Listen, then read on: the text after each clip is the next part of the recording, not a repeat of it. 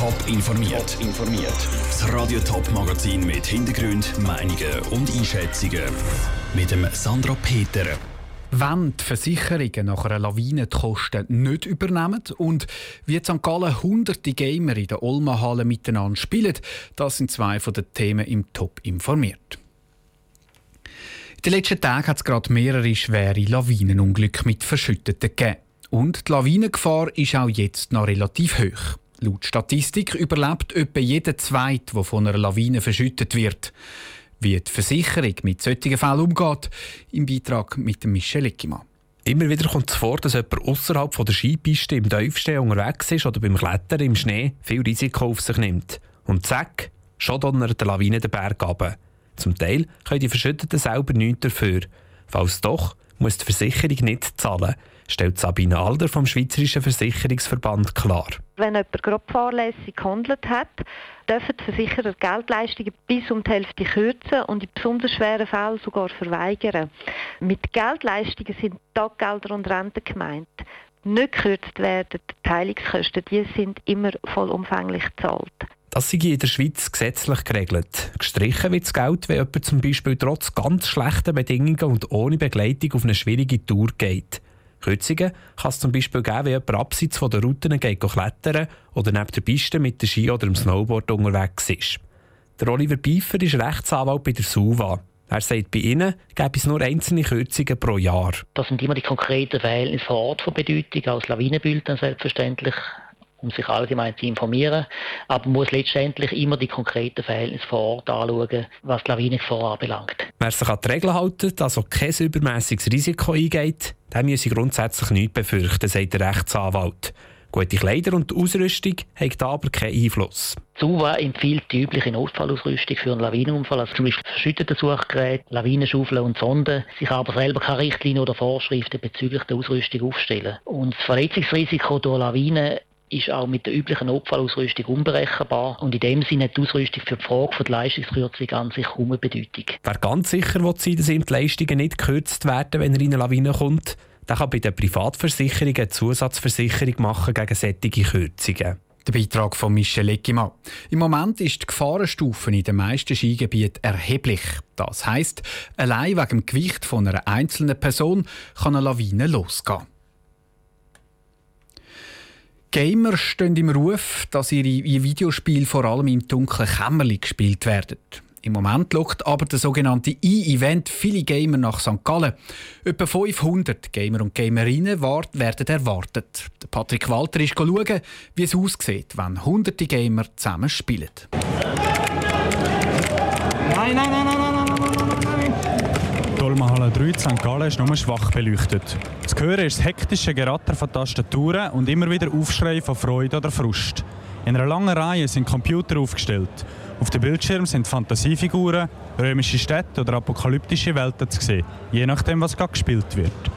Einige von den etwa 500 Gamer haben einen Vorrat an Snacks und Energy Drinks neben sich. Andere sogar eine Matratze direkt hinter ihrem Sessel. Das Event geht nämlich vier Tage und das Lichterlöschen gibt es nicht, erklärt Manuel Oberholzer, der das Event mitorganisiert hat. Definitiv nicht. Es ist 24-Stunden-Betrieb. Es ist immer jemand wach und am Gamen. Oder am Abend ist auch vermehrt unsere Bar im, im Gebrauch. Also wird auch ein bisschen Party gemacht. Noch. Für die, die dann gar nicht mögen, gibt es noch eine zweite Halle, wo die Leute schlafen können. Das Spektakel, das offiziell E-Event heisst, ist die drittgrößte Veranstaltung dieser Art in der Schweiz. Jeder kann sich anmelden, um da mitmachen und ein Wochenende sein Lieblingsspiel am PC spielen. Einfach nur in den Bildschirm starren ist aber nicht alles, sagt Manuel Oberholzer. Die Leute kommen sicher nicht hierhin, nur zum Gamen. Im Vordergrund ist Kollegen wieder zu sehen, wo man sonst eben nur virtuell trifft, also online zusammenspielt. Aber auch neue Leute kennenlernen. Man ist da unter Leute, die alle das gleiche Hobby zusammen feiern. Und sicher der, der soziale Aspekt ist im Vordergrund bei allen Besuchern. Auch der Alessio Carrera findet die Atmosphäre am E-Event besonders lässig. Ja, es ist einfach eine Gemeinschaft. Jeder spielt sein eigenes Zeug, aber irgendwie spielst du trotzdem miteinander und irgendwie ist es trotzdem einfach alle haben die gleichen Interessen und alle wollen einfach zocken, ja. Für die meisten Gamer steht der Spass und das Zusammensein mit Gleichgesinnten im Vordergrund. Andere aus der sogenannten E-Sport-Szene gehen aber mit grösserem Ernst an die Sache. Egal, ob die Gamer hier in St. Gallen bei einem Turnier um ein kleines Preisgeld spielen oder einfach zum Spass mitmachen, der eine oder andere hat am Schluss wahrscheinlich viereckige Augen. Der Beitrag von Patrick Walter direkt aus St. Gallen. Das Ziel für die Schweizer Handballnationalmannschaft ist klar. Sie wird sich für die nächsten Europameisterschaften qualifizieren. Ein erster Härtetest, um dann parat zu sein, wenn es ernst gilt, ist der Yellow Cup. In den nächsten drei Tagen messen sich nämlich vier Handballteams aus der ganzen Welt zu Winterthur das erste Mal in der neuen AXA Arena. Elena Oberholzer. Das letzte Training vor dem grossen Auftritt heute Abend ist vorbei von der Schweizer Handballnazi und ganz lässig werfen trotzdem noch die einen Spieler den Ball ins Netz, die anderen sitzen auf den Stuhl und machen Pause. 46 Mal war der Yellow Cup in der alten Eulachhalle zu Winterthur. Das Jahr jetzt zum ersten Mal in der brandneuen AXA Arena. Der Schweizer Nazi-Trainer Michael Sutter sagt, es sei speziell in dieser Halle zu spielen. Es ist eine wunderschöne Halle. Ich habe schon ein paar Mal da zugeschaut. Jetzt darf ich das erste Mal da coachen und wir als Schweiz spielen das erste Mal in dieser Halle. Das ist ein grosses Event. Wir sind uns Eulachhalle gewöhnt gewesen, viele, viele Jahre. Japan, Portugal und Tunesien. So heissen die Gegner der Schweizer.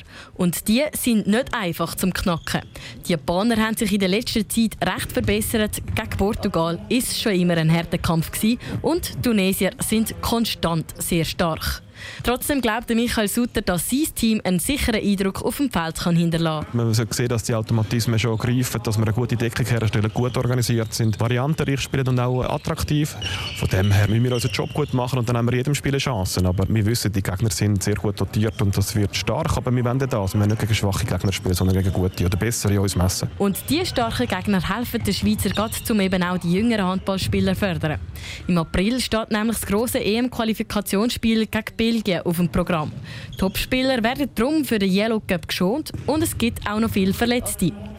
Jetzt kommen die Jungen zum Zug. Wir nutzen den Yellow Cup, um uns sehr gut einzuspielen, um gewisse Varianten zu testen, um anderen Spielern mehr Spielzeit zu geben. Und das ist sehr, sehr wertvoll. Weil wir wollen ja nicht nur eine Mannschaft mit sechs, sieben Spielern aufbauen, sondern eine ganze Handballgeneration über Jahre hinweg quasi betreuen. Und das ist genau heute super. Wir werden einige ganz junge Spieler vom Feld sehen, die man noch nicht so kennt, die aber sicher auch schon auf diesem Niveau spielen können. In den letzten paar Tagen hat sich das Team gut einspielen und ist jetzt zuversichtlich, dass es am Yellow Cup die neuen Variationen aufs Feld bringen kann. Der Beitrag von der Elena Oberholzer. Am 6. fängt der Yellow Cup in der AXA Arena zu Winterthur an mit dem Spiel zwischen Portugal und Tunesien, also etwa in 8 Minuten. Die Schweizer Handballer spielen dann am halb neun gegen Japan. Top informiert, auch als Podcast. Mehr Informationen gibt es auf toponline.ch.